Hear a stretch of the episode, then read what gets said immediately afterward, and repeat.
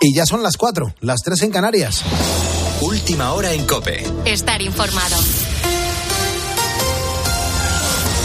Y lo estamos contando. Los agricultores siguen protestando a lo largo de esta noche con sus tractores en varios puntos de España. Juan Andrés Ruber, muy buenos días. ¿Qué tal, Pulpo? Muy buenos días. Saludos a todos los ponedores de calles y a toda esa gente que está ahora mismo en la carretera. Uno de esos puntos activos está en la A4, a la altura de Madridejos, en Toledo.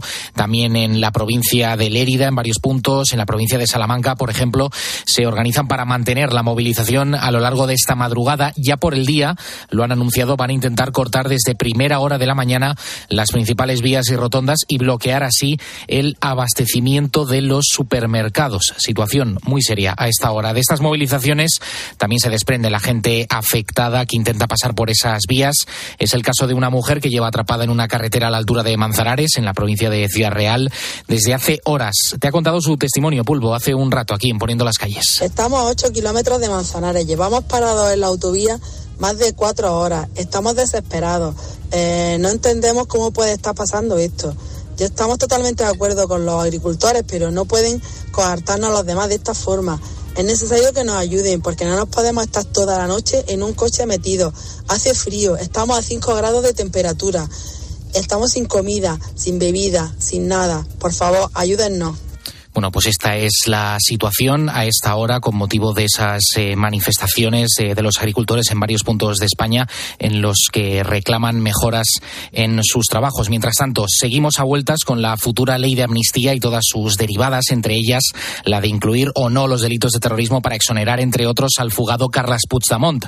Ahora la Junta de Fiscales del Supremo determina que hay indicios de terrorismo en los investigados de Tsunami Democratic. Rechaza así el segundo informe del fiscal Álvaro Redondo que defendía que esos disturbios fueron desórdenes públicos. Detalles, Ricardo Rodríguez. La posición en última instancia corresponderá a la Fiscalía General del Estado. La Moncloa ha tratado así de quitar hierro al varapalo de la Junta de Fiscales. La decisión final está ahí, la tiene quien la tiene, advierten literalmente desde el círculo presidencial. La propia portavoz Pilar Alegría lo dejaba caer en la rueda de prensa posterior al Consejo de Ministros todo el respeto del Gobierno a la Junta de Fiscales, al igual que respetaremos la decisión final que adopte el Ministerio Fiscal y, por supuesto, los tribunales de nuestro país. Enfrente, la secretaria general del PP, Cuca Gamarra, exigió al Gobierno respeto a la imparcialidad demostrada por los fiscales con su aval a investigar a Carlas Puigdemont. Reiterar que ya vale de presionar. Lo que le exigimos al Gobierno es que respete las eh, resoluciones de la propia Junta de Fiscales y que no les presione. Desde el Ejecutivo, entre tanto, confirmaron estar trabajando con Junts en la reforma de la ley de enjuiciamiento criminal. Admiten su complejidad para encontrar un punto de equilibrio. Esquerra o Podemos han rechazado estas últimas horas acotar los plazos de instrucción judicial. Con la fuerza de ABC. Cope, estar informado.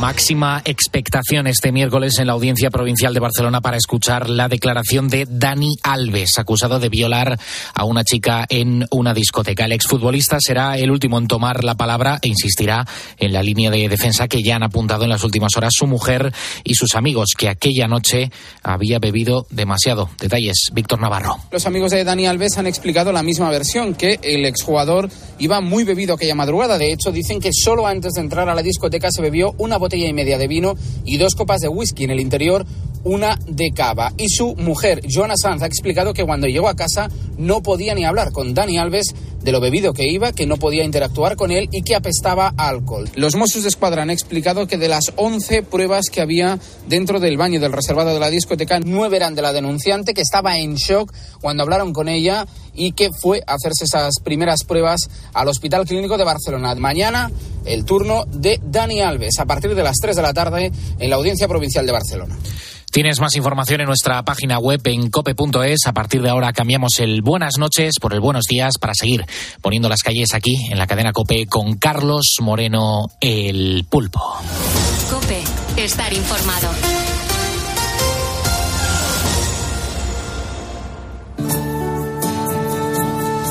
Muchas gracias, Juan Andrés Ruber, por actualizarnos la información. Ya sabes que aquí no hablamos de política, aquí estamos eh, siempre para contar historias positivas, historias humanas, que son las que, a pesar de todo, nos demuestran que la vida mola un montón. Es verdad que estamos viviendo esta madrugada una circunstancia especial, mucha gente atrapada en las carreteras, muchas movilizaciones, agricultores, gente que está mm, parada en las carreteras, atrapadas, eh, gente que ya está enfadada, gente que está en la lucha, en fin. Es una noche compleja y los minutos van pasando y hay que estar acercándose a toda la gente que está escuchando la radio en este momento. Eh, me gusta poner calles positivas, eh, son inyecciones de, optimismo, son pelotazos de, de, positivismo y esto es maravilloso. Y es verdad que, por ejemplo, estos días estamos hablando mucho de la sequía que afecta especialmente a dos comunidades autónomas, Cataluña y Andalucía, donde ya están con restricciones en algunas zonas. Y lo más curioso es que falta agua, mm, que esta falta de agua ha hecho que afloren pueblos olvidados. Por ejemplo, Peñarrubia, en la provincia de Málaga. Hace más de medio siglo que desapareció del mapa. Sin embargo, se mantiene en el recuerdo que, de quienes vivieron allí. Mira, la construcción de una presa para mejorar el abastecimiento en la región, pues sumergió a esta localidad bajo el agua. Las obras se iniciaron en 1966 y finalizaron allá por 1971 y claro, en aquel momento, pues sus cerca de 2.000 habitantes tuvieron que irse por un desalojo forzoso.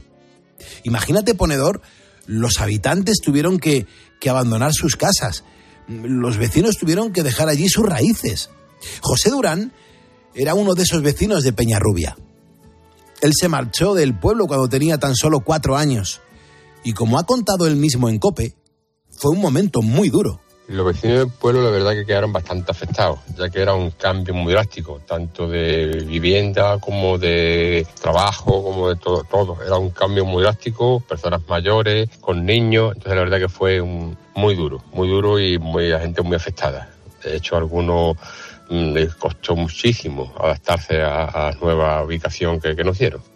Mira, la mayoría de habitantes fueron realojados en una barriada nueva de Málaga Hubo quien prefirió trasladarse a localidades cercanas como Campillos o incluso Ronda, Ronda, la preciosa Ronda.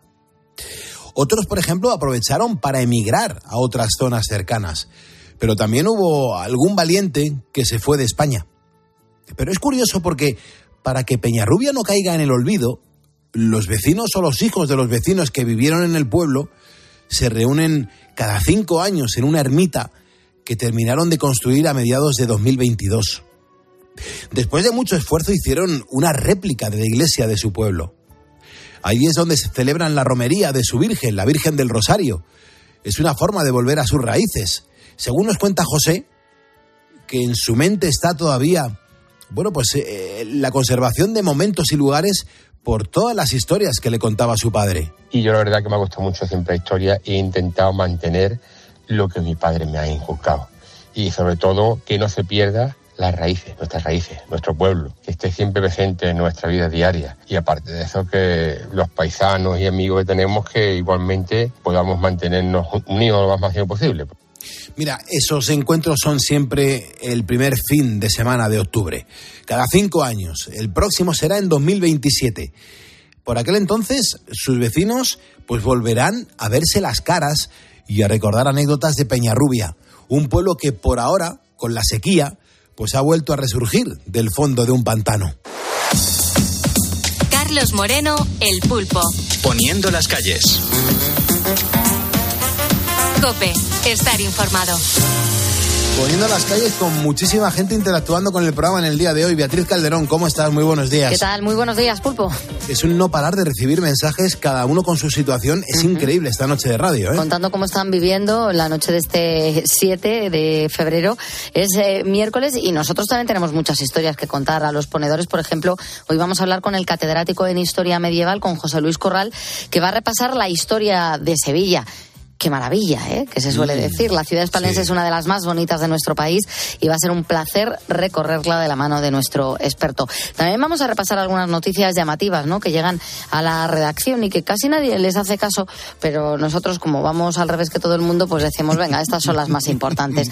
Hoy vamos a hablar, si tenemos tiempo, de un lugar tan, tan, tan visitado que los vecinos se han planteado cercarlo. Bueno, interesante será dentro de unos minutos aquí en Poniendo las Calles, haciendo radio en directo y junto a un montón de personas que escuchan y hacen este programa con nosotros.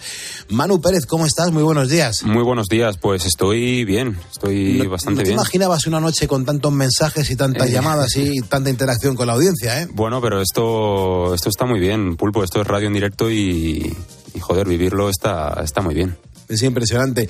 ¿Cómo están las temperaturas para las próximas horas? Pues el tiempo para hoy miércoles será como el de las últimas semanas, temperaturas altas durante el día y heladas en gran parte de España a primera hora. Eso sí, será el último día que haga este calor. A partir del jueves, a partir de mañana, se espera una bajada generalizada de los termómetros y la aparición de fuertes lluvias por la llegada de la borrasca Carlota. Y es que todo el agua que no ha caído hasta ahora lo hará en los próximos tres días. Por el momento, ese frente atlántico va a dejar los primeros chubascos hoy por la tarde en Galicia, Extremadura, en partes del oeste de Castilla y León y en zonas del Cantábrico. En la costa gallega se activará por la tarde el aviso amarillo por fuertes vientos y la niebla seguirá siendo protagonista a primera hora del día con aviso amarillo activado en Aragón, Baleares y Cataluña. En cuanto a las mínimas, las tendremos en Huesca y Teruel con 2 o 3 grados bajo cero y las máximas en la comunidad valenciana con 22 en Valencia, 24 en Castellón y Alicante y en las Islas Canarias 25 en Las Palmas y 27 en Tenerife. Muchas gracias, Manu. Luego están los ponedores que nos van dejando notas de voz en nuestro WhatsApp en el 662-942-605. Aquí no hay aquí no hay censura. Aquí lo único que te pedimos es que no toquemos la política. Nosotros nos mantenemos al margen y lo que nos encanta es conocerte. Cada día nos gusta más saber cómo eres y los mensajes que nos dejas en nuestro WhatsApp. Buenas noches, Pulpo. Desde Ceuta, Miguel Casanova, jubilado, esperando a que empiece tu programa. Eres el mejor. Un abrazo para ti y para todo tu equipo. Buenos días, eh, soy Quique, de un pueblo de Segovia llamado Coca. Eh, os sigo todas las mañanas, la verdad que es una pasada el programa. Eh, estoy deseando levantarme para oíros porque hacéis eh, parte de la mañana muy amena. Bueno, parte de la noche en este caso. Venga, a pasar buena mañana. Adiós. Gracias, Hola, buenas noches, Pulpo. Mira, me alegro mucho de poder hablar con vosotros. Me ayudáis muchísimo a pasar las noches. Soy vigilante de seguridad en un centro de salud en Palma de Mallorca y la verdad es que a veces es un poco monótono y aburrido. Pero con vosotros es una maravilla. No, no dejéis nunca de hacer el programa y que sepas una cosa muy importante. Soy ponedor. Muy bien. Soy Fina, de la Puebla de Cazalla. En un pueblecito de Sevilla muy bonito. Que darte las gracias o daros las gracias porque, uy, me emociona y todo. es que soy muy tonta. Pero me encantáis de verdad, me dais vida, a pesar de que es de noche y la gente tiene que estar durmiendo, pero me gustáis muchísimo y, y hacéis una labor muy grande. Sigue así. Bueno, eh, somos como vosotros. Aquí estamos eh, en los estudios centrales de COPE. Bea está aquí eh, a mi izquierda. Manu está en la pecera. Mariano está en el control de audio.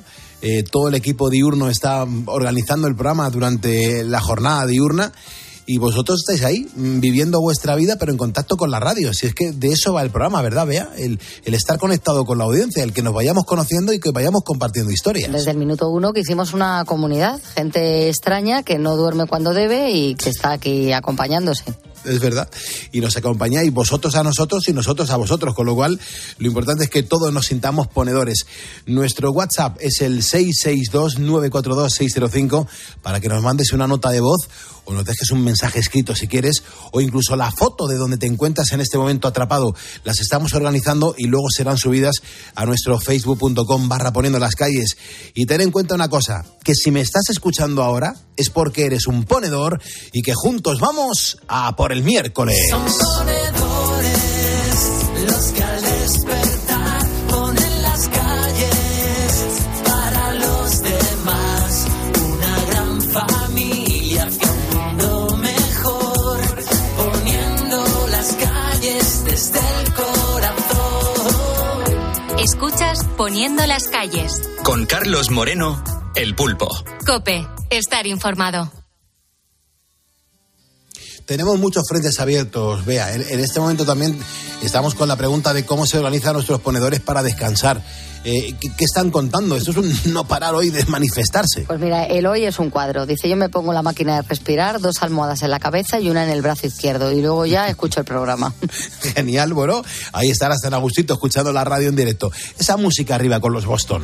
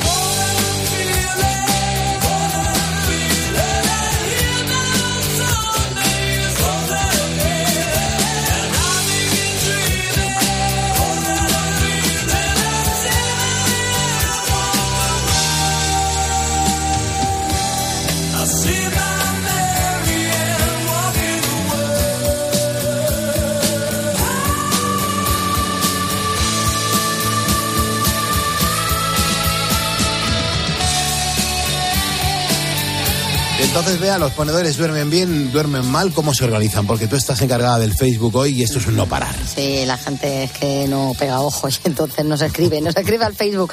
Manuel Valentín dice, yo llego sobre las 7 de la mañana, más o menos, siete y media. Dice, tomo un desayuno ligero, me tomo melatonina y duermo hasta que mi cuerpo quiere. Me levanto, como, me voy al sofá y oye, si cae una siesta pulpo, pues bien. Y si no cae una siesta, al menos he estado tumbado y relajado. También Rodrius dice, yo duermo fatal, podría decirse que sufro insomnio, sumado a que trabajo en turnos, pues tú imagínate, para descansar suelo dormirme casi siempre a las mismas horas. No utilizo nada de pantallas, no tomo nada de cafeína. En fin, trato de, cuidarme lo, lo, más posible para, para poder eh, descansar. Eh, Marisol dice casi toda mi vida laboral he sido, eh, la he hecho trabajando de noche y durmiendo de día y poco. Dice, reconocer que eso al final deja secuelas. Ahora que estoy jubilada y puedo dormir de noche, sigo igual, tampoco duermo. Lo hago muy mal muy poco y a veces lo hago por el día. Claro, hay gente ya jubilada que, que, claro. que, hasta las 9 de la mañana o así claro. no, no termina de, de dormir. Maggi claro. dice, ahora ya jubilado no tengo problemas. Me encanta levantarme temprano. Yo trabajé en una gasolinera en el turno de noche y la verdad que me acostaba a las 8 de la mañana y no me despertaba hasta las 4 de la tarde. Impresionante. He dormido siempre como un lirón. Oye, qué maravilla. A las 8 de la mañana y despertarte a las 8, o sea, a las 4 de la tarde, eh, ni tan siquiera para ir al baño. A hacer un pis. No, eso es, es maravilloso y, y, da mucha envidia. ¿Qué quieres que te diga?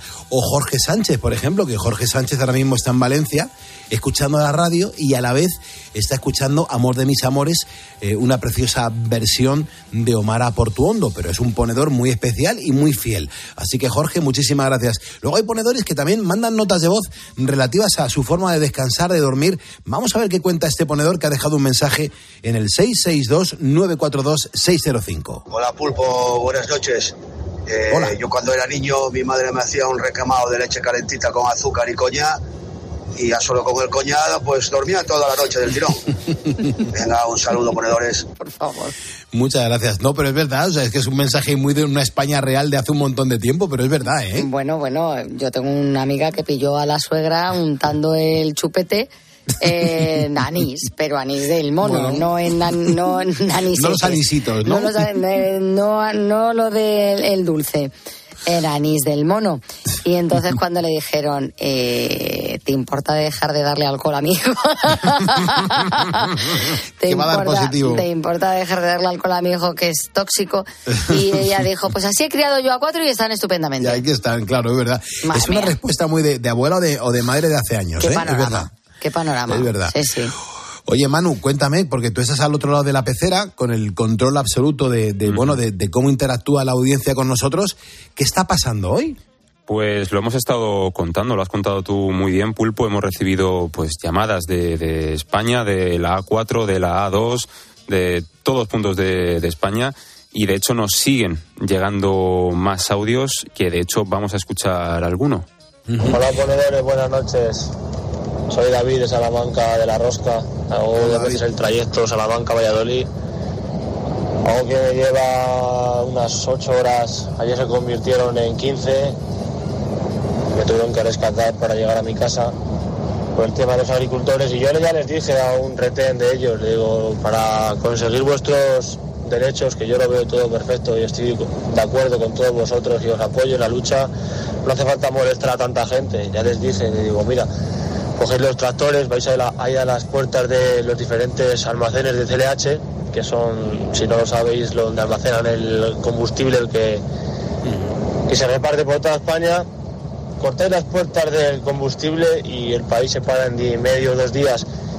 Y no hace falta que la gente esté tirada en un arcén, que hay gente que lleva a lo mejor. Yo hago el mismo trayecto diario y todos los días, antes o después, llego a mi casa, pero hay gente que viene de hacer Europa, que viene con 15 días, 20 días de viaje sin estar en su casa y el día que llega, vosotros no les dejáis llegar. Pues defender vuestros derechos y repito que estoy a favor de vosotros y os apoyo en la lucha. Pero yo creo que se conseguiría de esa manera, muy fácil. Cortando el suministro de diésel, se paralizaría el país y no se molestaría tanto a la gente que estamos, al fin y al cabo, haciendo nuestro trabajo, ¿vale? Un saludo. Muy bien, David. Muchísimas gracias. Un mensaje muy interesante y- esa- y, muy, sí. muy reflexivo. Además, ha dado un montón de datos y tiene todo el sentido del mundo lo que acaba de decir. ¿eh? Esa es un poco la tónica de mensajes que estamos recibiendo, Pulpo, en cuanto a que razón no les falta para, para protestar, pero que igual con las formas la están perdiendo un poco. Entonces, es simplemente, pues, eh, es ese tipo de mensajes los que nos están llegando, sobre todo de gente que está afectada. Luego también nos está llegando, nos ha llegado un mensaje desde Cartagena de, de un tractorista que ha dicho que sí, Que, que ellos han dejado pasar a los vehículos de primera necesidad. Cartagena hemos dejado pasar dos camiones de gas licuado que tenían que salir sí o sí. Y un, y, y un camión de oxígeno hospitalario que tenía que entrar a, a cargar y descargar. Lo que no nos vamos a andar es con bromas. Entonces, Bueno, mira. claro. T- También es una respuesta a una pregunta que hemos lanzado aquí en el programa al aire. Claro. Es decir, no se está generalizando, es verdad que, que está afectando a una parte muy importante de, de la carretera española, la 4, pero, pero bueno, también hay otros puntos ¿no? donde esto quizás no ha pasado y no ha afectado de, de esa manera. Es decir, todos tienen razón, hay que ponerse de acuerdo y, y bueno, simplemente hacer que todo el mundo pues eh, lo haga lo haga bien y lo haga correctamente como debe ser. Buenas noches, ponedores. Soy Juan de Pontevedra. Estoy circulando de momento en la localización que yo estoy, que es en la provincia de Valladolid. No tengo problemas. Voy a ser muy directo. Que uno de estos agricultores, el que sea, me diga un solo motivo, uno solo, ¿eh? no quiero más, que les otorga derecho a impedir la libre circulación al resto de, pues de la gente. Uno solo, por favor, uno solo que les dé la potestad de poder decidir quién pasa, quién no pasa, quién llega a su destino o a su casa y quién no. Solo quiero un motivo. Y si me convencen, les apoyaré. Gracias, buenas noches. ¿Qué te parece, Bea, que está muy callada? Bueno, estoy muy callada porque eh, yo no conozco todavía ninguna protesta, huelga o manifestación que no afecte a otro. Recuerdo el año pasado, por estas fechas, la atención primaria en Madrid estuvo completamente cerrada. Y yo no pude llevar a mi hijo al centro de salud porque estaban en huelga. efectivamente, si tú estás haciendo una reclamación o afectas al resto de la ciudadanía o probablemente no se te tenga en cuenta. Claro, no, no, no tiene sentido lo que haces, claro, se, se hace precisamente para. Claro, lo único que la- un poco los que los estamos, efectivamente, los que estamos afectados nos quejamos y tenemos todo nuestro derecho a hacerlo. Pero eh, el sector agrario en parte lo que estaba buscando es esto, Hmm. que se dieran cuenta de que de que se puede generar un problema. Bueno, también hay, hay otras soluciones, ¿no? O, u otras maneras de manifestarse. A mí me ha gustado mucho lo que ha dicho David. También los agricultores, si se plantan en, en- esas zonas donde se tiene que distribuir, desde donde se tiene que distribuir el diésel, se paraliza el país, y es verdad. Y entonces Ya, no afectas claro, tanto a los, a los hombre, no, ciudadanos. pero claro, si paralizas ellos el pa- quieren hacer ruido para que la gente esté sufriendo y estemos comentándolo. Le estamos otorgando un día más el programa precisamente a, a- a este conflicto. Pero vamos a reflexionar sobre lo que acabas de decir. Si no llega el diésel, se paraliza el país. Claro que se paraliza. Con lo cual, como no te va a afectar, nos imagínate. afectaría a todos de otra manera. Cada, cada reclamación, cada huelga, cada manifestación eh, supone efectivamente una merma en el servicio que te están prestando. Si no se produce esa merma en el servicio, nadie lo tendríamos en cuenta y probablemente, cuenta es claro, lo que es- claro, lo que están buscando precisamente es que el trastorno genere que al final el gobierno se siente. Bueno, pues eh, estamos recibiendo un montón de historias. Manu, ¿qué, qué sientes? Porque tú, claro, tú estás, eres un becario, te estás formando, tienes el control absoluto de los mensajes que van entrando en el programa. ¿Qué, qué sientes, tío? A ver, yo lo que siento, eh, yo creo que es un poco pues, lo- los dos posicionamientos, ¿no? Creo que hay mm, gente que está afectada ahora mismo que obviamente se puede no tiene la culpa. Claro, que no tiene la culpa, pagan justos por Que pecadores. está indignada. Exactamente, pero claro, mm, eh, es que es complicado porque si no se quejan de esta manera, es verdad que lo que decía David, que igual se puede reconducir ¿no? esa, esa protesta hacia otros sectores o hacia otro punto. Pues van a afectar a ese sector. En el Va a momento de tú afectar a ese reconduces. sector. Alguien tiene que sufrirlo, Claro, claro. eh, los controladores aéreos, cuando se quejaron. Claro, sí, claro, sí. afectaba al que tenía que coger un vuelo, pero es que si yo no, o sea, yo no tengo otra manera de protestar que, que, que, que no sea la de no ir a trabajar.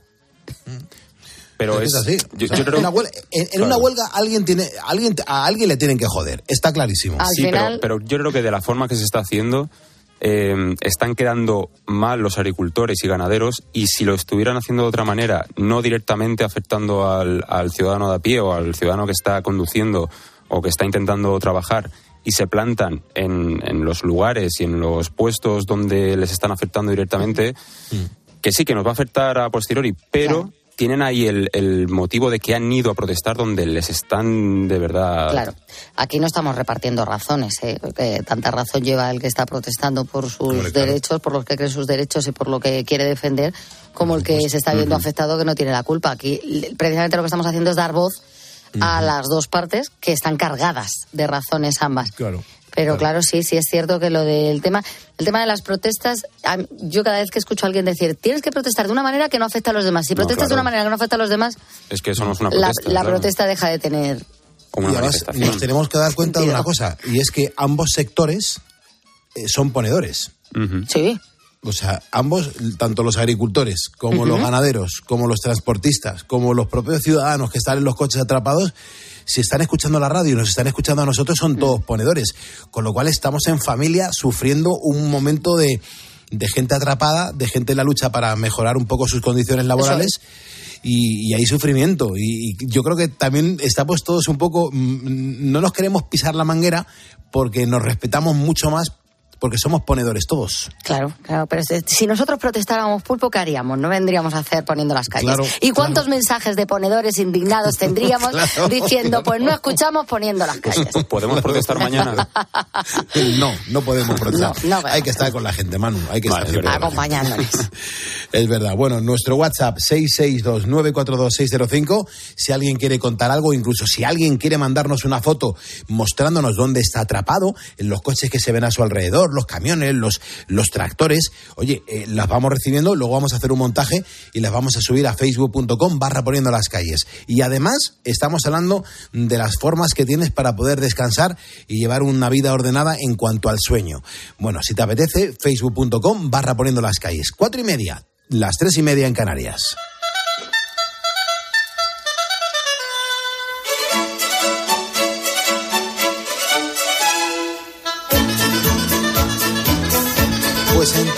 Tractoradas, entre camiones en las eh, carreteras, gente atrapada. eh, esto es una radio en directo que hacemos en la madrugada de Cope. Esto es Poniendo las calles. Yo soy Carlos Moreno el Pulpo y tú por estar ahí al otro lado eres un ponedor de calles. Si alguien te pregunta qué radio escuchas en la madrugada, lo tienes que decir muy claro, ¿eh? Mm, Cadena Cope poniendo las calles con el Pulpo. Bueno, nos vamos a ir a Sevilla. Eh, Sevilla es así. O sea, Sevilla es una mm, de esas ciudades de nuestro país que hay que visitar de vez en cuando. O sea, es, es obligatorio. Sevilla es una, una maravilla. Eh, Sevilla irradia vida por todas partes. Pero es que además mm, del chute de energía que aportan sus habitantes, sus rincones o incluso su gastronomía, está su historia. Su historia, la historia de Sevilla es maravillosa. Bueno, pues hoy nuestro colaborador José Luis Corral, escritor y catedrático de historia medieval, nos va a llevar por un recorrido histórico y repleto de leyendas de esta preciosa ciudad sevillana, Sevilla. Buenos días, José Luis. Hola, muy buenas, ¿qué tal? Muy bien, con muchas ganas de conocer la historia y sobre todo dónde empieza la historia de Sevilla, José Luis. Bueno, Sevilla es una ciudad absolutamente extraordinaria por su patrimonio, por su historia y por muchas más cosas. Y la historia es antiquísima. Es una de las grandes ciudades de la península ibérica, de prácticamente toda la historia, y tiene una historia larguísima. Aunque en realidad los que le dan carta de naturaleza a este lugar son precisamente los romanos. Además, fue mucho antes del nacimiento de, de Cristo cuando comenzó su andadura. Eh, calculo yo que unos 200 antes, más o menos, ¿no, José Luis? Bueno, en el área de lo que hoy es eh, Sevilla, que claro, es mucho más grande porque la ciudad ha crecido y se ha expandido, por supuesto, eh, durante bastantes kilómetros, a lo largo de bastantes kilómetros, había en esta área dos grandes ciudades romanas. Una era Hispalis y otra era Itálica. Eh, donde está hoy el casco antiguo de Sevilla, en la ciudad de Hispalis. Y en Santi Ponzi estaba Itálica, que fue la ciudad, la colonia, probablemente la primera colonia, una de las primeras colonias que fundaron los romanos en la península ibérica en el año 209. Es un lugar extraordinario y, por tanto, poblado desde hace más de 2.200 años. Por cierto, tanto en Hispalis como en, Tal- como en Itálica había ciudades eh, de época ibérica, eh, prerromanas anteriores. Porque claro, de esas dos eh, opciones que nos has contado aquí en Poniendo las Calles, José Luis, ¿dónde se instaló la actual Sevilla? ¿Dónde, dónde exactamente? La ciudad de Sevilla, la Sí. actual ciudad de Sevilla, ocupa el solar de la ciudad romana de Hispalis.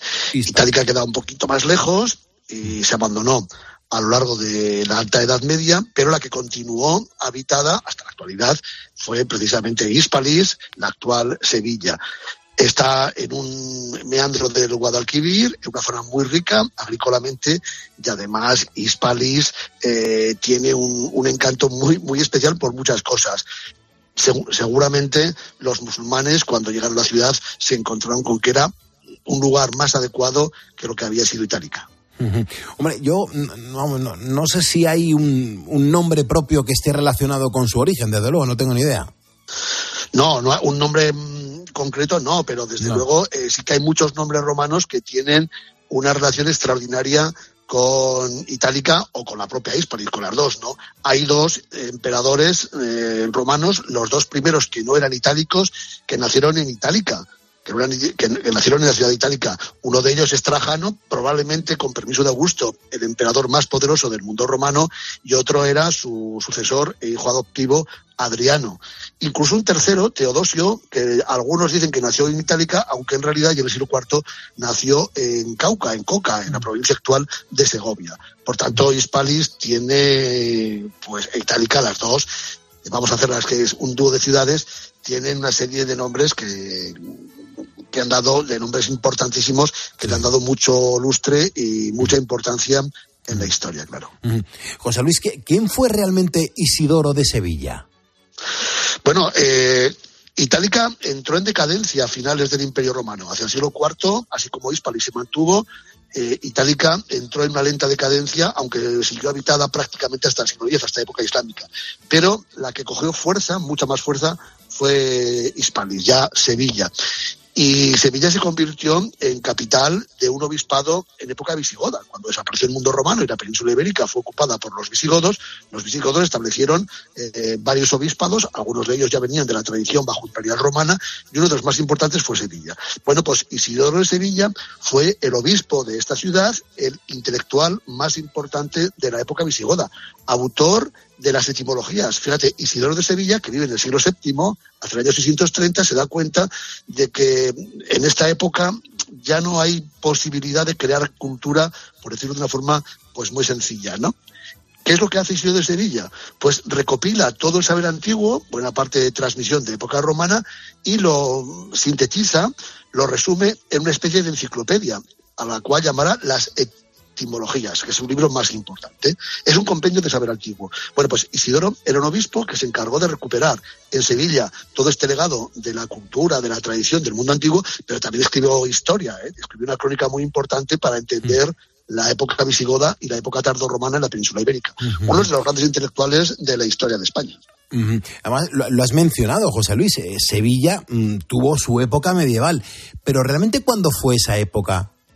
Bueno, sabemos por la documentación, por las crónicas de la época, que en el año 711, allá por el mes de julio, se libró esa batalla del río Guadalete, aunque en realidad no fue en el Guadalete, es una mala lectura, ¿no? Fue en un, en un río que se llamaba el Guadilaca, y lo de Guadilaca se confundió por el Guadalete, seguramente muy cerca de la laguna del Salado, en el río Salado, que todavía existe en el sur de la provincia eh, de Cádiz y los musulmanes comenzaron la, el- la conquista de la península ibérica. Al año siguiente, en el año 712, sabemos que el conquistador del norte de África, el gobernador eh, musulmán que se llamaba Musa, Musa ibn Musair, está ya en Sevilla. Llega a Sevilla, ocupa la ciudad, prácticamente sin resistencia, y la incorpora al imperio de los omeyas de Damasco. Por tanto, desde el año 712 al año siguiente del desembarco musulmán en la península ibérica, ya digo, sin resistencia alguna, Sevilla se entrega al Islam. Y desde entonces hasta la conquista en 1248 por Alfonso X el Sabio, Sevilla será parte del Imperio Omeya, parte del Califato Omeya de Córdoba e incluso en el siglo XI constituirá un reino independiente, un reino de taifa independiente, musulmán, eh, que ocupaba prácticamente todo el Bajo Guadalquivir, que además tiene un rey eh, eh, al, eh, al-Mutamiz, que es un poeta extraordinario, un tipo que escribió poemas, poesía, que nos dejó una serie de textos muy, muy brillantes. Bueno, mm, una ciudad esplendorosa, tanto en época romana, como ves también en época visigoda, una de las cuatro o cinco grandes ciudades visigodas de la península ibérica y, por supuesto, en la época islámica. Claro, además, una, ciudad espléndida, esplendorosa, que también tuvo su gran mezquita, José Luis. Cuéntanos un poco cómo era, por favor, y sobre todo, si queda algo de ella. Bueno, la mezquita era enorme, era una de las grandes mezquitas junto con la de Córdoba, ¿no? Quizá la de Córdoba más, más grande, algo mayor, porque era la capital del imperio del califato Omeya, pero la de Sevilla no le iba a la zaga, ni muchísimo menos. Quedan todavía alguna zona de los muros exteriores de la mezquita y sobre todo, sobre todo, queda el gran emblema de Sevilla, que es la Giralda. La Giralda es un alminar, almohade, de la época islámica que los cristianos no se atrevieron, vamos a decirlo así, a derribar porque les, pare- les pareció una torre tan hermosa, tan espectacular, que la mantuvieron como torre de su iglesia, de su gran catedral gótica, que se construyó, por cierto, en el siglo XV y que es la catedral gótica más grande del mundo. ¿eh? Fíjate, una catedral de cinco naves absolutamente eh, gigantesca, ya construida en la segunda mitad del siglo XV. Pues lo único que respetaron fue una parte de los muros del patio, del cierre de la mezquita y sobre todo la, la Giralda, esa torre espectacular a la cual colocaron algunos aderezos ya en época barroca, eso que se puede ver eh, de piedra que, destaca en el ladrillo eh, de época almohade, pero mm, era tan bonita, les pareció tan bonita a los cristianos la torre, el alminar que la convirtieron de un alminar musulmán a un campanario cristiano. Luego, eh, bueno, la Giralda, que como, como emblema sevillano es maravilloso, pero también hay que contar y compartir a los ponedores, José Luis, que hay otro emblema muy curioso que es el, el del Ayuntamiento de Sevilla, eh, el nodo, que llama muchísimo la atención, el nodo además con, una ti- tipografía maravillosa. Bueno, el, el, el nodo, bueno, es realmente eh, cuando, y yo estoy en Sevilla ¿eh? ahora, realmente cuando paseas por Sevilla y ves cualquier anuncio del ayuntamiento, hay algo que mucha gente pasa, o pasa desapercibido o no le da importancia. Es la sílaba NO, no, Después hay una madeja, una especie de, de hilo, de, como una, sí, una, una pequeña madejita, y luego la la sílaba sí. do, no do. Es una leyenda muy curiosa, bueno, no tan leyenda, ¿no? Fíjate, cuando Alfonso X el Sabio, su padre, Fernando III el Santo, había conquistado Sevilla en 1248. Bueno, pues cuando se convierte en rey Alfonso X el Sabio, es un rey sabio, es un rey que pone en marcha una serie de proyectos culturales muy interesantes, de historia, etcétera, de leyes, de, de derecho, pero mm, como gobernante, sobre todo en sus últimos años, fue un desastre. Bueno, pues los nobles se levantaron contra él, contra él. Castilla y León entraron en crisis, hubo unas revueltas nobiliarias, incluso sus hijos pues eh, no veían a su padre con buenos ojos. De hecho, Sancho, Sancho, el futuro Sancho IV el Bravo, se enfrentó con su padre y prácticamente le arrebató el trono. Y todas las ciudades de la corona de Castilla, Sevilla era una de las ciudades de la corona de Castilla y León, fueron abandonando al, al rey. Y al final, ya viejo, seguía siendo el rey, pero viejo, agotado, desalentado, solo le quedó Sevilla. Se refugió en Sevilla, que fue la única ciudad de la corona que se mantuvo fiel a Alfonso X Sabio.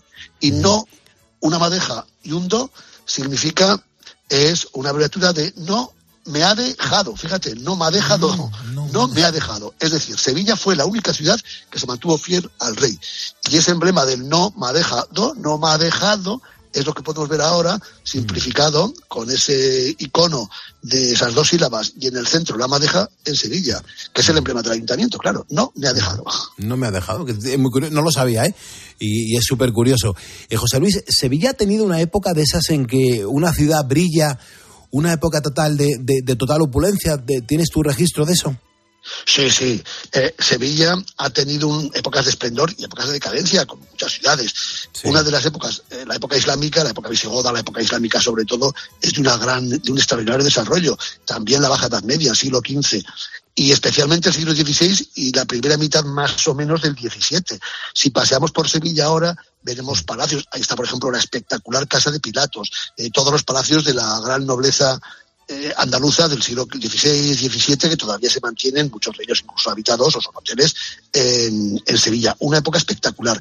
Ten en cuenta que ahí está la casa de contratación de Indias, ahora el archivo de Indias, al lado de la de catedral. Indias, sí. Todas las mercancías, todos los comerciantes, todas las transacciones comerciales que iban de España a América después de la conquista de América, del descubrimiento y conquista de América a partir de 1492, pasan necesariamente en el siglo XVI por Sevilla. Está, como digo, la casa de contratación, los, grandes negocios, eh, el puerto de Sevilla, que es un puerto fluvial, pero que tiene navegación hasta el mar, todo pasa por ahí. Claro, eso supone una riqueza para la ciudad extraordinaria que permite, pues, desde construir, eh, rematar esa gran catedral gótica de fines del siglo XV y principios del siglo XVI a esos grandes palacios de estos comerciantes, de estos, de esos- grandes burgueses, de esta nobleza terrateniente eh, andaluza pero como todas las ciudades, o como muchas ciudades, tuvo también una época tremenda de una crisis pavorosa. Claro. 4.42 de la madrugada, de la mañana ya aquí en Poniendo las Calles, hora menos en las Islas Canarias. José Luis, lo, lo mencionado eh, y, y me ha llamado muchísimo la atención y me ha gustado eh, escuchar el Archivo General de Indias, que yo creo que es mm, toda una referencia, incluso a nivel internacional. Pero José Luis, ¿qué, qué tesoros albergan ahí? ¿Qué tesoros hay ahí? ¿Qué se encuentra en ese archivo? El archivo de Indias es uno de esos cuatro grandes archivos eh, nacionales. Afortunadamente está digitalizado. Van muchos investigadores, cada vez menos porque ya, afortunadamente, no es necesario. Ya no hay que tocar los documentos que se estropean porque todos tenemos un poquito de grasa en los dedos y pasar los, eh, los legajos supone alterar, estropear poco a poco, desgastar los legajos. Ahora se puede consultar mediante la digitación de- del archivo, pero sigue siendo el archivo más importante para el estudio de las relaciones España-América durante toda la época moderna. Genial. Y luego, por ejemplo, tenemos que saltar, José Luis, en el tiempo a una fecha que yo creo que es de, de gran importancia. El año 1929. Cuéntanos por qué, por favor. Bueno, Sevilla, que fue esplendorosa su economía, su cultura, ahí está Velázquez, Murillo, en fin, una cantidad de artistas, de, escritores, de, de- de todo tipo, tiene una crisis brutal. En 1668 hay una epidemia de peste que prácticamente acaba con la, con la mitad de la población de Sevilla. Y fue tan terrible esa epidemia de peste del siglo XVII que Sevilla no se recuperó hasta el siglo XX, hasta principios del siglo XX. Fue una de las convulsiones más tremendas que le ha ocurrido a una ciudad moderna en nuestro país. Claro, estaba tan mal Sevilla que eh, el gobierno español a principios del siglo XX empezó a buscar una serie de soluciones para recuperar lo que había perdido, dos siglos absolutamente casi casi perdidos para la ciudad. Y lo que pensaron fue hacer una exposición universal. Bueno, esa exposición universal se inauguró en 1929, se construyó, se reformó buena parte de la ciudad y ahí está pues todo el parque de María Luisa, por ejemplo, con la espectacular Plaza de España, un lugar donde se ruedan películas y cualquiera que visite Sevilla, pues es de, de, un viaje, de una visita obligada y también pues todo lo que supuso la ampliación, la modernización de todo tipo de la ciudad, hoteles, edificios, bueno, fue realmente espectacular para Sevilla ese año 1929, esa exposición universal. Además, José Luis, eh, hombre, yo creo que cuando se preparan este tipo de acontecimientos, como es una exposición universal, las infraestructuras de las ciudades mejoran y mucho, se adaptan también para recibir a mucha gente y atenderles adecuadamente. Y eso, por ejemplo, José Luis, pues ocurrió también en otra ocasión que seguro que le va a sonar a muchísimos ponedores. Me estoy refiriendo a la Expo de 1992. Sí, Sevilla comenzó el siglo, aunque fue 30 años más tarde, en el año 29, pero en fin, prácticamente los primeros, las primeras décadas del siglo XX están muy marcadas por esa exposición universal del año 29. Y por supuesto, la última década del siglo XX en Sevilla está marcada por la exposición universal de 1992, donde se celebraban muchas cosas. Ten en cuenta que 1492 es uno de los años más impactantes e importantes de la historia de España. Se expulsan los judíos, se conquista Granada y acaba el dominio musulmán en la península ibérica y se llega a América. Bueno, esos tres acontecimientos tan importantes de 1492 tuvieron su reflejo eh, 500 años después, en 1992, en la exposición universal de Sevilla. E igual que había ocurrido pues unos años antes, en 1929, se reformó buena parte de la ciudad, se amplió la ciudad, sobre todo la isla de la Cartuja, que ahora poco a poco pues ya está recogiendo fuerza aquellos pabellones, algunos se desaparecieron, otros se han recuperado, se han eh, rehecho para otras actividades. Y no deja de ser un impacto muy importante para Sevilla esta exposición universal que ha dejado una huella permanente, los puentes, las infraestructuras, aún hay que mejorar mucho, ¿no? Aún hay que mejorar pues la S30 y otras circunvalaciones, pero bueno, fue un paso muy importante porque desde 1929 hasta 1992 parece mentira, pero la verdad es que no se había hecho demasiado en Sevilla. Claridad. Bueno, José Luis, no hay tiempo para más, pero te aseguro que nos ha quedado muy claro que Sevilla pues es una de las ciudades más importantes de nuestro país y que de vez en cuando pues conviene visitarla y recordar pues todas esas historias, esas cosas que nos acabas de contar aquí en, en el programa en directo. José Luis, muchísimas gracias. Bueno, un placer como siempre y hasta la semana que viene. Hasta la semana que viene, José Luis, muchas gracias. Los transportistas eh, colapsando las carreteras, los agricultores igual, mucha gente atascadas. Me estoy metiendo en los GPS y en las carreteras y es que hay zonas que están en rojo. no quiero pensar la de miles de coches que tiene que haber en diferentes puntos de las carreteras en España que están ahora mismo en, en color rojo, tremendo. Pero claro, yo te quiero decir que, que ahí estás, ponedor. Eh, yo no sé si también te ocurre a ti, pero eh, es normal que a mitad de la semana, y estamos a miércoles, pues empecemos a notar los efectos del cansancio. Y es que cuando duermes por el día, el sueño no es tan reparador como por la noche. Lo bueno es que desde hace un tiempo aquí te hablamos de una solución que es la que me ha cambiado la vida. Es el kit de los ponedores, ahora health, ahora día, ahora noche, productos naturales. Eh, que están elaborados por un laboratorio español, ahora Health, que son los que han creado esto, el kit para nosotros, el kit de los ponedores. Es verdad que es una edición limitada mm, que combina la fórmula de sus productos ahora día y ahora noche y se combinan perfectamente para disfrutar de una jornada llena de energía y después descansar, mm, mm, nada, descansar súper bien cuando nos metamos en la cama, dormir a pierna suelta y con un sueño eh, absolutamente reparador, que eso es lo, lo, más maravilloso del mundo. Bueno, pues este cofre lo puedes encontrar en la página web ahoralife.com. Recuerda escribir ahora sin H donde en esta página, ahoralife.com, vas a poder conocer pues toda la gama de productos para la salud y el bienestar que ahora Health pone a tu disposición. Si no lo puedes apuntar ahora porque estás en una manifestación, oye, pues lo buscas en Google con lo que toma el pulpo para dormir y ya verás qué bien te va a sentar. Porque si no duermes y te levantas luego por la mañana, el día no va a ser positivo. ¿Y tú qué piensas? Escríbenos en Twitter, en arroba cope y en facebook.com barra cope. En tiempos de cambio no solo importa saber lo que pasa a tu alrededor. El sarampión sí que es una enfermedad que al menos, como decimos en España, la verdad es que de hecho se considera erradicada prácticamente desde el 2016. Sin embargo, ha habido un repunte en muchos países europeos. Sino también cómo te afecta. Cómo te afecta. Hay una razón fundamental que es el descenso de las tasas de vacunación en todo el mundo, pero también en Europa. En España no ha ocurrido. Y eso es lo que nos está librando, mira, del y librando a los niños. Y, bueno, De lunes a viernes de 4 a 7, Pilar Cisneros y Fernando de Aro te ofrecen todas las claves en la tarde de Cope.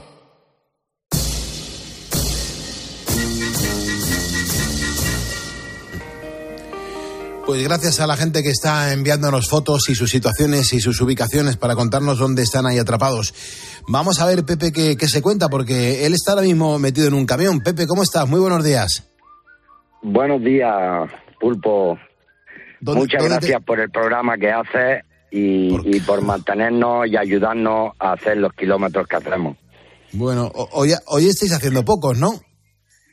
Eh, sí, estamos haciendo relativamente poco, pero también la verdad que bastante estrés. Ya. ya. ¿Estás ahora, mismo, mismo me dónde? encuentro en Antequera, en un polígono en el que apenas hay hueco ya para aparcar, porque no, no podemos entrar a la plataforma a la que tenemos que entrar a descargar. Aquí puede haber mejor 200 camiones. Madre mía. Y, y pasé por Manzanares y eso ha sido... Hay que abrir de vez en cuando. Estoy hay coches con críos, con Sí, hay que abrir de vez en cuando. Y Pepe- vaya por delante mi apoyo total y absoluto. Sí, sí, te entiendo, Pero- te entiendo perfectamente. Pero, pero hay que abrir de vez, de vez en cuando porque en los coches hay críos, hay personas mayores y cuando ya llevan unas horas como ya, como han tirado, se, se pone duro. Y para los críos se asustan y Hay gente que está muy preocupada ahora mismo. Eh, eh, eh, Pepe, no te imaginas la, la- la de cientos de mensajes que estamos recibiendo minuto a minuto. Y, y hay mucha Sí, gente sí, que está eh, atrapada en esa zona, ¿eh? Sí, sí, sí, ya le, vamos, soy fiel oyente de COPE desde por la mañana con, con los Herrera y con Tearo y Pilar y... Y de hecho nos hemos guiado por las informaciones que nos habéis ido dando a lo largo del día. Yo he tenido, eh, me he metido por carreteras secundarias para poder llegar. Porque no, no, no nos podemos permitir parar mientras que el jefe no, no autoriza parar. Claro, claro.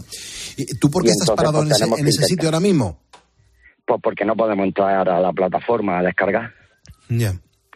¿Y hasta cuándo vais a estar ahí? acceso, pues, ni idea, ni idea. Tiene mala pinta. Ya.